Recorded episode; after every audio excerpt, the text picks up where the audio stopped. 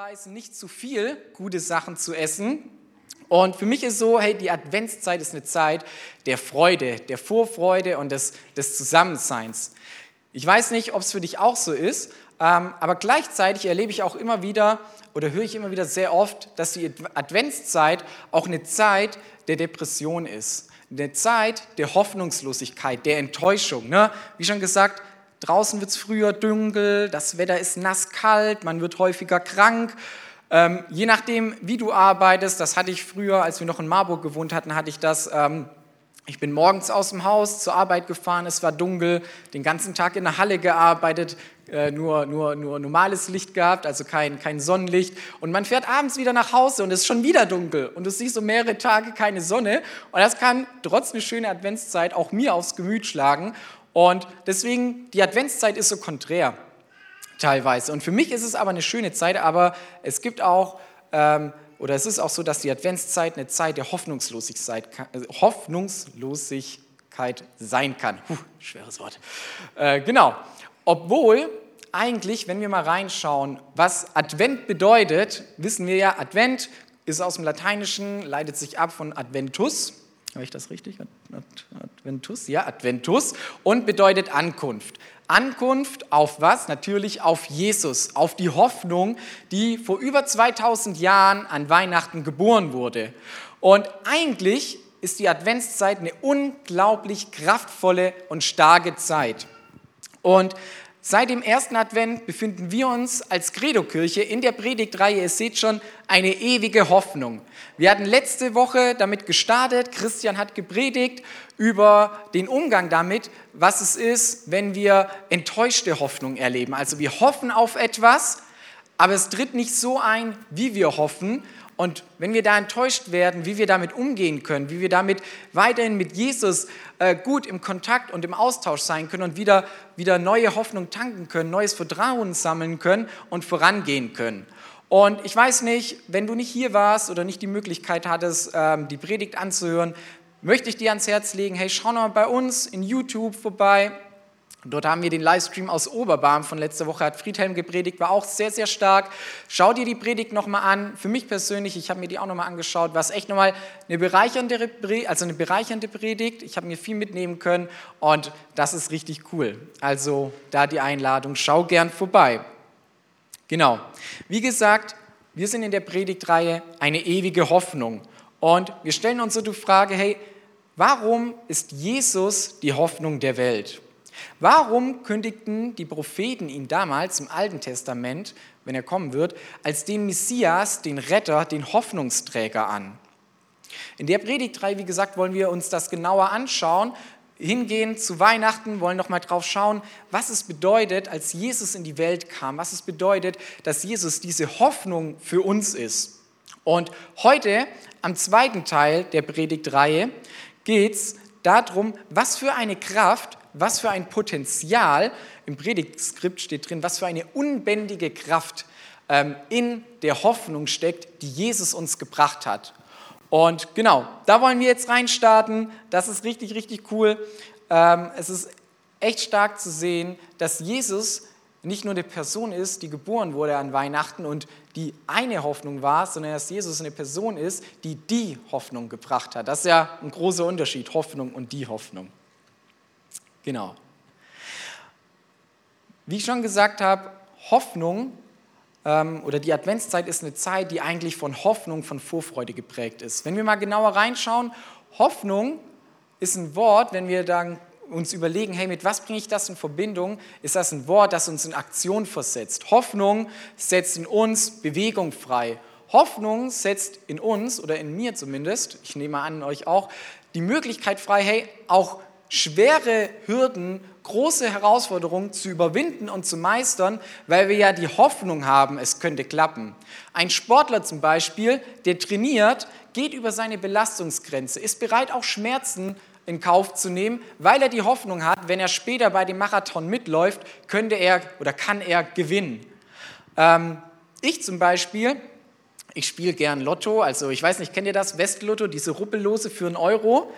Kauft sich die sonst noch jemand manchmal? Nein? Also ich denke, ein Euro, da kannst du mal machen, das ist gut investiert, wenn du dann nachher 100 Euro gewinnst oder so. habe ich noch nicht.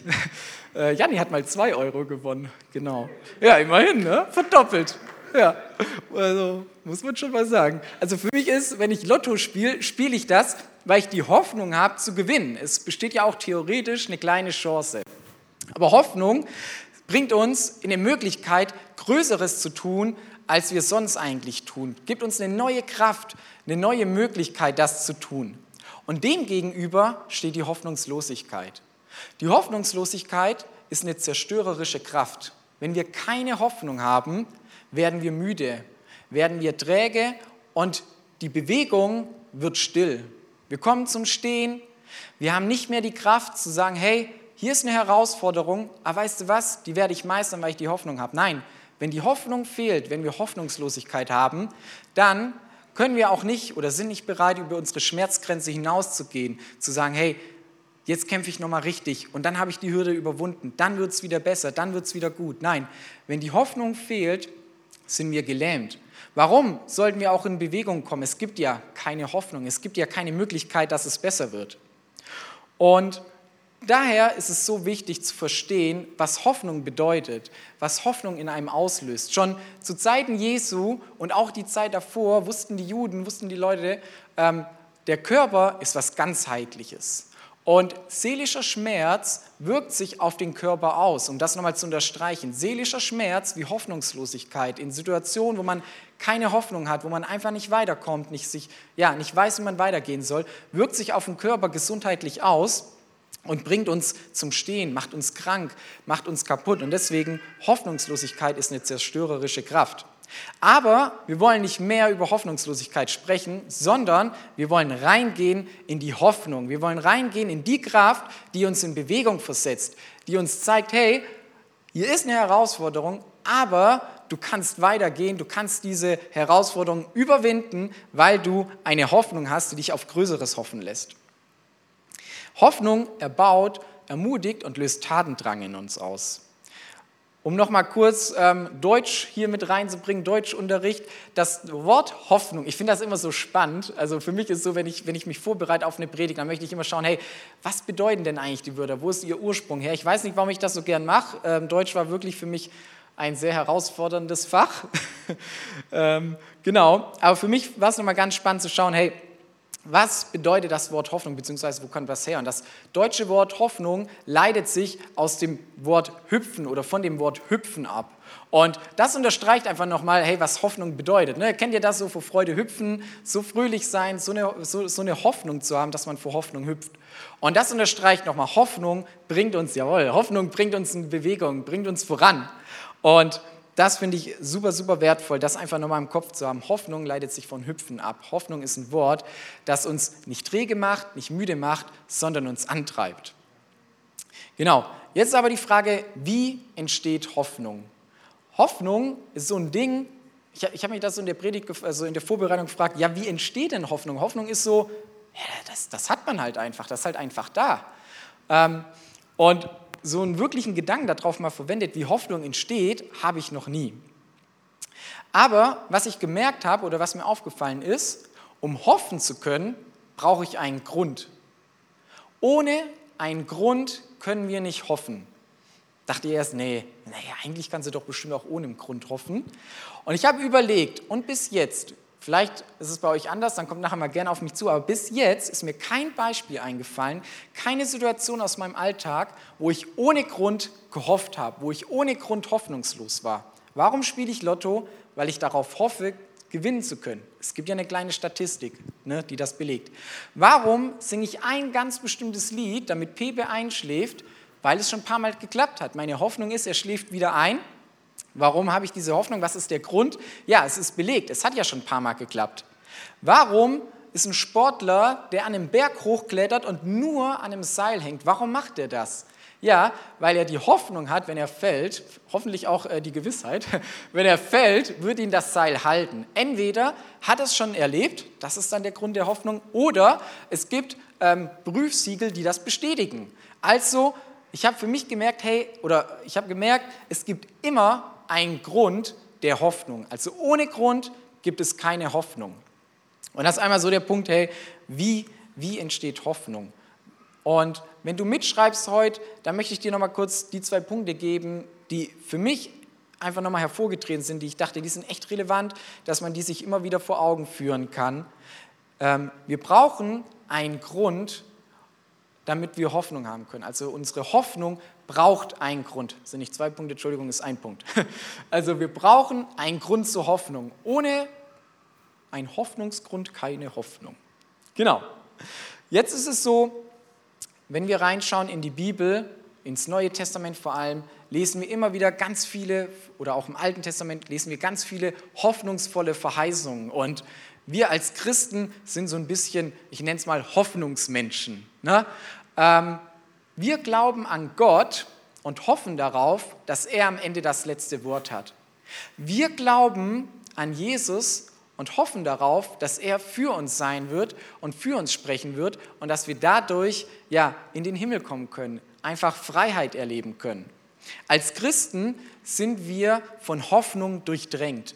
Glaube und Hoffnung sind zwei Wörter, die miteinander zusammen einhergehen, die immer wieder zusammengehören. Ohne Hoffnung darauf, dass Jesus gewirkt hat, dass Jesus wirken wird und dass wir dadurch befreit sind, hätten wir keinen Glauben. Und ohne Glauben, dass Jesus das getan hat, wäre die Hoffnung auch nicht da, dass das auch für uns gilt und dass auch wir davon befreit sind. Und deswegen als Christen haben wir nochmal eine ganz andere Hoffnung als Menschen, die nicht Jesus im Hintergrund haben, die nicht die Bibel im Hintergrund haben. Und das gibt uns einen unglaublichen Vorteil oder ein unglaubliches Vorrecht, kann man auch sagen. Und für mich war nochmal ganz klar, ähm, wo ich so gemerkt habe, für mich persönlich auch, meine Hoffnung, die sollte auf Jesus gegründet sein. Meine Hoffnung soll von Jesus herkommen. Genau.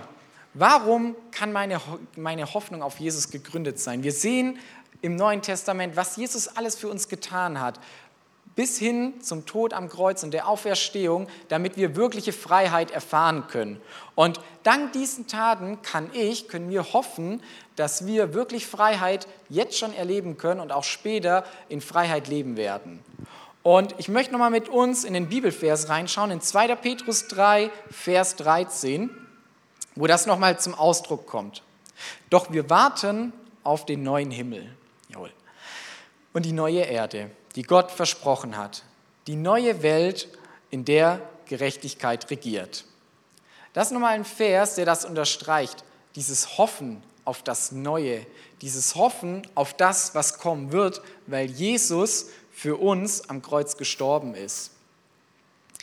Dieser Vers unterstreicht das Ganze nochmal für mich und macht das zu einer ich nenne es mal endgültigen Hoffnung. Hoffnung ist ja auch immer so ein bisschen so was Vages. Ne? Ich hoffe, dass es klappen könnte. Ich hoffe, dass ich im Lotto, dass ich bei meinem Rubbellos gewinnen kann. Aber die Hoffnung, dass Jesus für uns gestorben ist, dass Jesus für uns in die Welt kam, damit wir ja in Versöhnung mit ihm leben können, damit wir gemeinsam mit Gott leben können, hey, das ist eine endgültige Hoffnung, die eigentlich feststeht. Oder nicht nur eigentlich, sondern die feststeht. Und daher, wenn unsere Hoffnung auf Jesus gegründet ist, bringt sie uns in Bewegung und gibt uns Kraft, durchzuhalten, schwere Herausforderungen zu überwinden, zu meistern. Wo habe ich gesagt, es ist so wichtig, dass wir den Grund unserer Hoffnung kennen. Was ist der Grund, der uns die Hoffnung gibt? Also, ne, wie zum Beispiel, dass PW einschläft, ja, weil es schon ein paar Mal geklappt hat. Und das ist nochmal ganz wichtig, vor allem für schwere Herausforderungen. Wenn du jetzt vor einer großen Hürde stehst, in einem tiefen Tal bist, echt vor einer Herausforderung, dann ist es so wichtig zu wissen, worauf ist meine Hoffnung gegründet? Ist meine Hoffnung auf ja, schwache Zusprüche gegründet oder ist meine Hoffnung darauf gegründet, dass Jesus für mich gestorben ist, dass Jesus für mich in die Welt kam, dass Jesus mit mir Gutes vorhat und dass ich das alles überwinden kann, weil Jesus an meiner Seite ist, weil ich es nicht alleine machen muss. Und ähm, ich habe vorher gesagt, Jesus sollte der Grund unserer Hoffnung sein. Aber ich möchte das nochmal ein bisschen unterstreichen. Ich tue mir eigentlich total schwer, wenn so Prediger so absolut sind. Wir, wir müssen mehr beten und es ist, du musst ähm, das so und so machen. Da tue ich mir immer sehr schwer und ich finde, das ist super vage, weil, äh, also super schwer. Aber ich möchte einen Punkt ganz klarstellen. Jesus sollte nicht nur der Grund unserer Hoffnung sein, sondern Jesus muss der Grund unserer Hoffnung sein. Wenn Jesus der Grund unserer Hoffnung ist, dann haben wir einen Grund, haben wir, haben wir etwas in der Hinterhand, ähm, das uns eine neue Kraft gibt, das uns schwere Herausforderungen gegenüberstehen lässt und diese auch überwinden lässt. Und wie ich vorher schon gesagt habe, es gibt ja Hoffnung und es gibt die Hoffnung. Und ich hoffe, wir, wir wissen, hey, Jesus ist die eine Hoffnung. Die eine Hoffnung, die an Weihnachten in die Welt kam. Die eine Hoffnung, auf die so lange gewartet wurde. Die eine Hoffnung, die alles verändert hat. Die eine Hoffnung, die uns ermöglicht, mit Gott in Beziehung, in Versöhnung zu leben. Jesus ist nicht eine x-beliebige Hoffnung, wie, wie eine Zufallsberechnung oder na, hat ja schon mal geklappt, man sieht schon mal oder es gibt ähm, Statistiken dafür. Nein, Jesus ist die Hoffnung der Welt. Das ist auch so, so, so ein Klischeewort, aber es ist einfach wahr. Jesus ist die Hoffnung der Welt. Jesus ist unsere Hoffnung. Und Jesus kam an Weihnachten in die Welt. Und ähm, ich möchte nochmal mit uns in Jesaja 9, Vers 6 reingehen, wo wir eine Prophetie sehen, ähm, die über Jesus, die über den Messias ausgesprochen wird. Denn uns wurde ein Kind geboren, uns wurde ein Sohn geschenkt. Aus seinen Schultern ruht die Herrschaft. Er heißt wunderbarer Ratgeber, starker Gott, ewiger Vater, Friedenfürst. Seine Herrschaft ist groß und der Friede auf dem Thron Davids und in seinem Reich wird endlos sein. Er festigt und stützt es für alle Zeiten durch Recht und Gerechtigkeit. Dafür wird sich der Herr, allmächtig, der Allmächtige, nachhaltig einsetzen. Das ist so spannend zu sehen. Wir, wir kennen jetzt schon das Alte Testament, das Neue Testament. Wir sind schon weiter wie die Leute, die damals diese Verheißung erhalten haben. Wir wissen, vor über 2000 Jahren an Weihnachten wurde Jesus geboren über den hier geschrieben wird, über den hier gesprochen wird. Jesus, der für so viele Menschen damals wie heute die Hoffnung war und auch eine Veränderung, ein Grund zur neuen Hoffnung, ein Grund zu einer Hoffnung, die trägt und uns in Bewegung bringt, ein Grund zu einer Hoffnung, die durchhält. Die Menschen im Alten Testament warteten hoffnungsvoll darauf, dass der Messias endlich eintreffen wird, endlich geboren wird und dass ein Retter kommt, der sie aus dieser Hoffnungslosigkeit, aus der Zeit damals rausholt und ja, Leute, die müde geworden sind, Leute, die hoffnungslos waren, wieder belebt und neu voranbringt. Es ist ein Klassiker an Weihnachten sozusagen, hey, an Weihnachten wurde die Hoffnung geboren, die einen Unterschied macht. Aber ich, ich, ich finde das so, so wichtig. An Weihnachten ist Jesus gekommen. An Weihnachten wurde die Hoffnung geboren, die uns heute glauben lässt, die uns jeden Tag neu Kraft gibt, voranzugehen, die uns jeden Tag neu ausstattet. Und deswegen ist es so wichtig, dass wir uns das ja, tief, in, tief in unsere Herzen reinschreiben und wissen, Jesus kam an Weihnachten in die Welt und war und ist die Hoffnung, die einen Unterschied macht. An Weihnachten hat es begonnen. Gott erfüllt seine Prophetie. Wir dürfen sehen, wie Gott sein Reich baut und wie Gott seinen Sohn in die Welt schickt, wie Gott den Messias, den Retter, ja, in die Welt kommen lässt. Jawohl. An Weihnachten hat es begonnen und alles startet, alles nimmt seinen Lauf, diese Hoffnung, Jesus kommt in die Welt. Aber die Hoffnung wird noch mehr und wird noch größer, wenn wir weiter reinschauen in das, was Jesus getan hat. Weil am Ende, als Jesus am Kreuz stirbt, aber nach drei Tagen wieder aufersteht und somit den Tod überwunden hat, den Tod besiegt hat, findet die Hoffnung ihre Vollendung. Und wir dürfen wissen, hey, wir haben an Weihnachten den Messias bekommen, die Hoffnung bekommen, die es geschafft hat, den Tod zu überwinden, die es geschafft hat, wo wir eigentlich von Gott getrennt sind, diese Trennung zu nehmen, wegzuwerfen und wir können in Beziehung zu Gott sein. Diese Hoffnung, dieses Wissen darauf ist es entscheidend und ist so wichtig und das sollten wir uns wirklich mit ins Herz reinnehmen, dass Jesus die Hoffnung, nee, andersrum, dass Jesus der Grund unserer Hoffnung ist und dass Jesus an Weihnachten kam und ja, am Kreuz vollendet hat, was er an Weihnachten begonnen hat. Und wenn du mitschreibst, hey, dann notiere dir gerne noch den Punkt, Jesus muss der Grund meiner, muss der Grund deiner Hoffnung sein in den entscheidenden Momenten deines Lebens. Einfach nochmal hier, ich meine jetzt nicht, in jedem Moment muss Jesus der Grund deiner Hoffnung sein, in dem Moment, wo du hoffst, oh, hoffentlich kriege ich einen Parkplatz noch so spät abends, sondern wirklich in den entscheidenden Momenten, in den Momenten, wo du herausgefordert bist, wo Familie oder Freunde vielleicht krank sind, wo du einfach vertrauen darfst und die Hoffnung haben darfst, hey, ich kann beten und ich weiß, Jesus kann einen Unterschied tun und ich weiß, Jesus möchte einen Unterschied tun. Es gibt aber auch Momente, und da kommen wir so ein bisschen auf letzte Woche zurück. Es gibt auch Momente, wo unsere Hoffnung, obwohl wir ja diese, diese ähm, Gewissheit haben, diese feste Hoffnung, diese stetige Hoffnung, dass Jesus der ist, der den Unterschied macht, der ist, der uns befreit hat und alles weggenommen hat, damit wir mit Gott in Beziehung sein können, obwohl wir diese Hoffnung haben und eigentlich auch so als Christen das wirklich fest wissen, erleben wir immer wieder Momente, wo wir herausgefordert sind und diese Hoffnung anscheinend nicht ausreicht. Wir erleben Herausforderungen, wo wir merken, boah, ich komme mit meinen Kräften, ich komme mit meiner Hoffnung oder auch mit meinem Vertrauen darauf, dass Jesus noch Gutes tun wird, dass Jesus noch eingreifen wird, komme ich ans Ende. Und eigentlich merke ich, wie sich Hoffnungslosigkeit breit macht, wie ich lahm werde, wie ich müde werde, wie ich nicht mehr hoffen möchte oder vielleicht sogar gar nicht mehr hoffen kann. Und wenn du an dem Punkt bist oder vielleicht diesen Punkt auch schon erlebt hast, dann möchte ich dich ermutigen, Gott ist ein Gott, der souverän ist. Gott ist ein Gott, der den Weitblick hat und Gott ist ein Gott, der uns, seine Kinder kennt und uns in dieser Zeit nicht alleine lässt.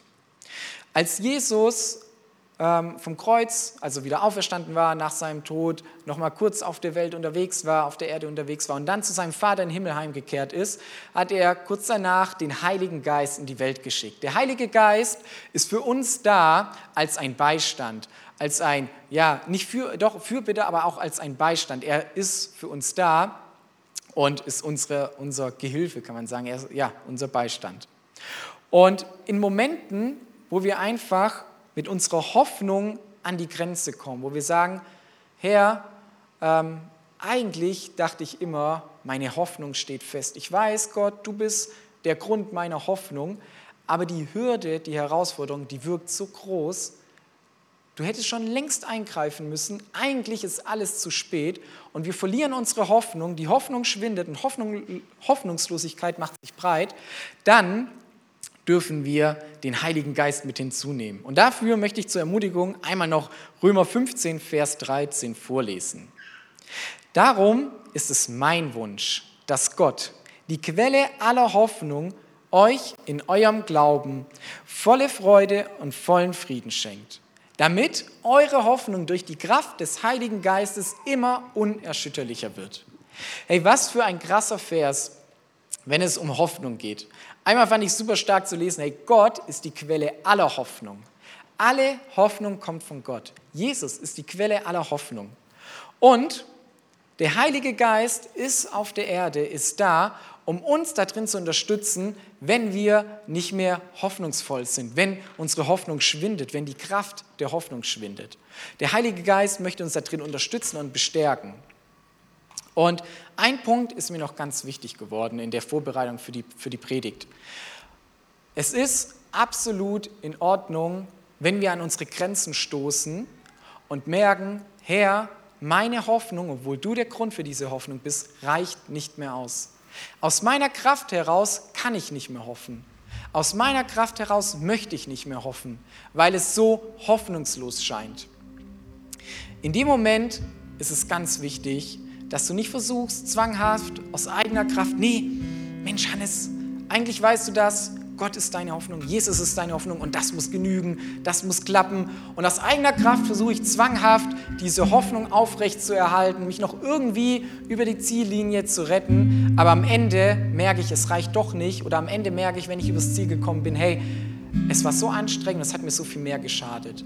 Der eigentliche Wunsch von Gott in dem Punkt ist, wenn unsere Hoffnung schwindet, wenn die Hoffnungslosigkeit zunimmt, dürfen wir einfach unsere Hand ausstrecken und sagen, hey Gott, ich kann nicht mehr. Gott, ich sehe hier keine Hoffnung mehr.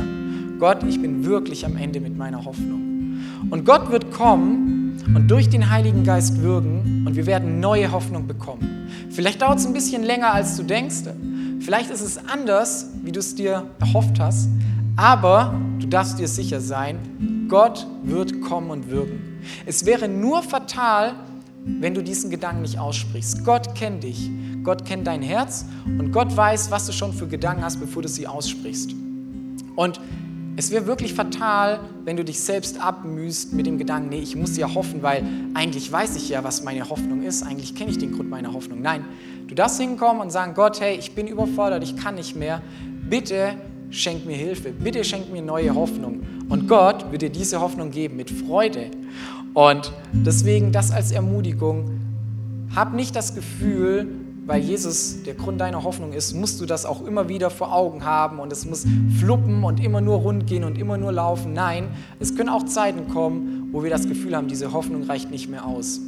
Und dann ist der Heilige Geist da, ist Gott da, ist Jesus da und du darfst einfach sagen, hey, ich brauche Hilfe, ich brauche Beistand, ich brauche neue Hoffnung. Und diese neue Hoffnung wird kommen. Ich finde das so unglaublich, dass sich Gott, dass Gott uns so gut kennt. Das, ich finde das immer wieder aufs Neue. Ne? Es ist auch so eine Gewissheit, die weiß man eigentlich. Gott kennt dich, ne? Gott hat dich geschaffen. Aber ich finde es immer wieder aufs Neue so unglaublich. Er wusste schon damals, es gibt einen Hannes, der kommt an seine Grenzen mit seiner Hoffnung, obwohl die ja auf Jesus gegründet ist. Hey, dem möchte ich einen Beistand geben und er darf einfach zu mir kommen und ihm werde ich das geben. Das finde ich so, so krass, so stark. Und ich möchte noch einmal zuletzt in Jesaja 43, Vers 19 reinschauen, wo Gott nochmal eine bedeutungsvolle, eine hoffnungsvolle Verheißung an sein Volk ausspricht, an sein Volk gibt. Schaut nach vorne, denn ich will etwas Neues tun. Es hat schon begonnen. Habt ihr es noch nicht gemerkt? Durch die Wüste will ich eine Straße bauen. Flüsse sollen in der öden Gegend fließen. Wenn wir uns den Vers anschauen in Bezug auf Hoffnung, ist das ein Vers, der ein unglaubliches Potenzial hat und nochmal deutlich macht, wie viel Kraft in Hoffnung steckt. Obwohl wir in einer Einöde stecken, wenn wir das mal übertragen, wir stecken in einer Hoffnungslosigkeit fest, an einem Punkt, wo eigentlich Hoffnung nicht mehr da sein kann.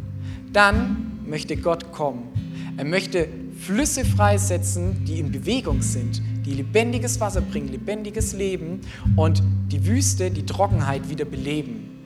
Und diese Hoffnung, die von Gott kommt, die auf Jesus gegründet ist, hat ein unglaubliches Potenzial, hat eine unglaubliche Kraft, uns freizusetzen, unseren Blick abzurichten von der Herausforderung und neu den Fokus auf Gott zu legen und zu sagen, ja Gott, menschlich gesehen ist es zu spät, aber hey, du bist Gott, du hast es in Kontrolle und es geht nach, deiner, nach deinem Plan und nicht nach meinem Plan. Es geht nicht nach meinen Gedanken, es geht nach deinen Gedanken. Und den Vers, den finde ich so stark und so wertvoll, deswegen ähm, einfach nochmal zu sehen, schon im Alten Testament hat Gott gesagt, ich werde Neues schaffen. Er hat diese Hoffnung ausgesprochen als einen Zuspruch, er hat uns das mitgegeben. Das ist nicht ein Wort, was Gott mal so nebenher sagt und das hat er schon wieder vergessen, was er da mal gesagt hat. Nein, das ist eine Verheißung und Zuspruch, den Gott damals und heute uns mitgegeben hat.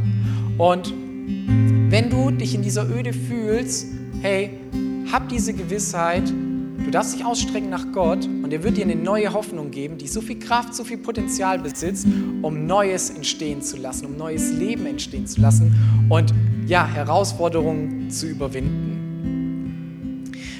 Zum Ende noch mal ganz kurz möchte ich festhalten, in Hoffnungslosigkeit dürfen wir den Heiligen Geist um Kraft bitten, dass wir hoffen können. Gott wird handeln und uns eine neue Hoffnung geben, die die Hoffnungslosigkeit verdrängt und übersteigt. Um nochmal auf den Ursprung von dem heutigen Thema zurückzukommen, was für eine Kraft in der Hoffnung steckt, die Gott uns gegeben hat. Es ist total wichtig, dass wir uns bewusst machen, was ist der Grund meiner Hoffnung in entscheidenden Lebensmomenten. Ist mein Grund Jesus? Ist mein Grund diese, diese Gewissheit, dass Jesus für mich am Kreuz gestorben ist, dass Gott seinen Sohn gegeben hat, damit ich in Freiheit leben kann? Wenn das der Grund deiner Hoffnung ist, hey, dann hast du eine Hoffnung, die unglaubliches Potenzial besitzt, Berge zu versetzen. und die das Potenzial besitzt, Herausforderungen zu meistern und zu überwinden. Selbstverständlich ist es nicht leicht, ne? es ist nach wie vor eine Herausforderung, aber du kannst hoffnungsvoll da drin unterwegs sein. Und selbst wenn du das als Basis, als Grundlage hast und mal herausgefordert bist und nicht mehr richtig glauben kannst an diese Hoffnung, dann darfst du dich nur ausstrecken nach Gott, nach deinem Vater und er wird kommen und einen Unterschied machen und dir eine neue Hoffnung geben, die wieder dieses, die, die noch mehr dieses Potenzial, diese Kraft in sich birgt. Genau. Ähm, zum Schluss der Predigt kommen wir zu einem Punkt, den ich immer wieder herrlich finde. Und äh, jeder, der schon mehrmals hier war, weiß, was es ist. Ihr dürft gern schon mal alle aufstehen, weil wir auch gleich in den Lobpreis starten und nochmal Gott die Ehre geben wollen. Abschließend nochmal der Gedanke. Wenn wir unser Leben Jesus geben, dann dürfen wir daran glauben, dass wir in Zeiten, die sich wie eine Wüste anfühlen, eine neue Hoffnung erleben können, eine Hoffnung haben, die durchträgt. Wenn wir diese Hoffnung verinnerlichen und auch wirklich glauben, hey, dann haben wir eine tiefe Freiheit, die wir erleben dürfen und in der uns neue Kraft zukommt. Ja, zum Ende jeder Predigt, an jedem Sonntag haben wir eine Zeit, wo wir die Möglichkeit schaffen wollen, wenn du vielleicht schon länger in der Kirche bist oder zum ersten Mal hier in dem Gottesdienst bist und noch nie dir bewusst diese Frage gestellt hast, ähm, möchte ich mein Leben eigentlich mit Gott leben oder habe ich mein Leben Gott schon mal gegeben, dann haben wir die Möglichkeit am Ende jedes Gottesdienstes dass du diese Chance hast. Wir glauben, es ist unglaublich wichtig, es festzumachen und zu sagen, hey, ich möchte mein Leben in Zukunft mit Gott verbringen. Ich möchte in Zukunft mit Gott unterwegs sein. Es soll nicht nur so, so sein, ich bin sonntags im Gottesdienst und das passt dann auch. Nein, es soll eine bewusste Entscheidung sein. Ich bin mit Gott unterwegs. Ich habe mich dafür bewusst entschieden. Jesus ist die Grundlage meiner Hoffnung und ich weiß, was Jesus für mich getan hat und ich darf in Freiheit leben. Und wir wollen jetzt diese Möglichkeit schaffen, während jeder steht und die Augen geschlossen sind und nur ja, das Team die Augen offen hat, weil wir danach gern mit dir einfach ins Gespräch kommen wollen, wollen wir dir jetzt die Möglichkeit geben, wenn du dir noch nie bewusst eine Entscheidung getroffen hast für ein Leben mit Gott, für ein Leben, das eine Veränderung heißt und das eine neue Freiheit bringt, dann möchte ich dich ermutigen, hast du jetzt die Chance, einmal deutlich deine Hand zu heben und zu sagen, hey Gott, ich möchte mit dir unterwegs sein, ich möchte mit dir mein, mein Leben bestreiten und ich möchte dich als die Grundlage meiner Hoffnung haben. Und wenn das auf dich zutritt, hey, trifft, dann möchte ich dich ermutigen, heb einmal jetzt deutlich deine Hand einfach als Zeichen für Gott, hey Gott, ich strecke mich nach dir aus, ich möchte mit dir unterwegs sein.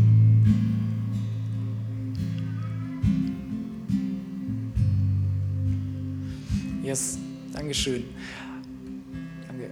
Ich finde ich find das so stark, dass wir uns jeden, nach jedem Gottesdienst, nach jeder Predigt diese Zeit nehmen, weil dafür sind wir da. Hey, wir wollen, dass Menschen Gott erleben können. Wir wollen, dass Menschen Gott sehen dürfen und eine Veränderung geschieht. Und wenn du dich jetzt gemeldet hast, das ist unglaublich wertvoll, weil das ist etwas, das macht einen Unterschied in der sichtbaren Welt, aber auch in der unsichtbaren Welt. Das macht einen Unterschied ähm, für dich und für dein Leben in Zukunft. Und das ist so, so wertvoll. Und wir beten jetzt noch ein Gebet als ganze Credo-Kirche zusammen. Ihr werdet es gleich schon sehen hinter mir am Screen. Ähm, und dieses Gebet macht einfach nochmal deutlich und unterstreicht diese Entscheidung. Und wir als Credo-Kirche beten für alle mit, die sich gerade eben gemeldet haben. Und wenn du dich gemeldet hast, dann bet dieses Gebet aus ganzem Herzen, aus voller Freude mit. Ähm, ja, genau. Bei drei starten wir. Ich zähle runter. Eins, zwei, drei. Jesus, ich weiß, dass du mich liebst. Es gibt nichts, was ich tun könnte, damit du mich mehr liebst. Und durch nichts, was ich tue, würdest du mich weniger lieben. Du bist für mich gestorben und auferstanden. Ich glaube an dich. Du bist mein Gott, mein Retter und mein Herr. Bitte schenke mir die Vergebung meiner Schuld. Ich möchte als dein Kind leben und du sollst mein ganzes Leben bestimmen. Ich danke dir, dass ich durch dich wirklich frei bin und ein Leben in Ewigkeit habe. Amen. Jawohl. Einmal Applaus. Mega. Yes, sehr cool, wenn du dich heute entschieden hast, das ist der Hammer. Ähm, wir würden es lieben, nachher mit dir noch ins Gespräch zu kommen, auf dich zuzugehen. Deswegen bleib gern noch ein bisschen hier nach dem Gottesdienst. Du darfst gerne im Raum bleiben ähm, und dann können wir ins Gespräch kommen. Ich glaube, ähm, diese Entscheidung, wer die getroffen hat, das macht echt einen großen Unterschied in der Zukunft. Und dafür sind wir da, dafür feiern wir Gottesdienste, weil wir uns wünschen, dass wir Gott begegnen und ja, sehen, wie Leben verändert werden. Yes.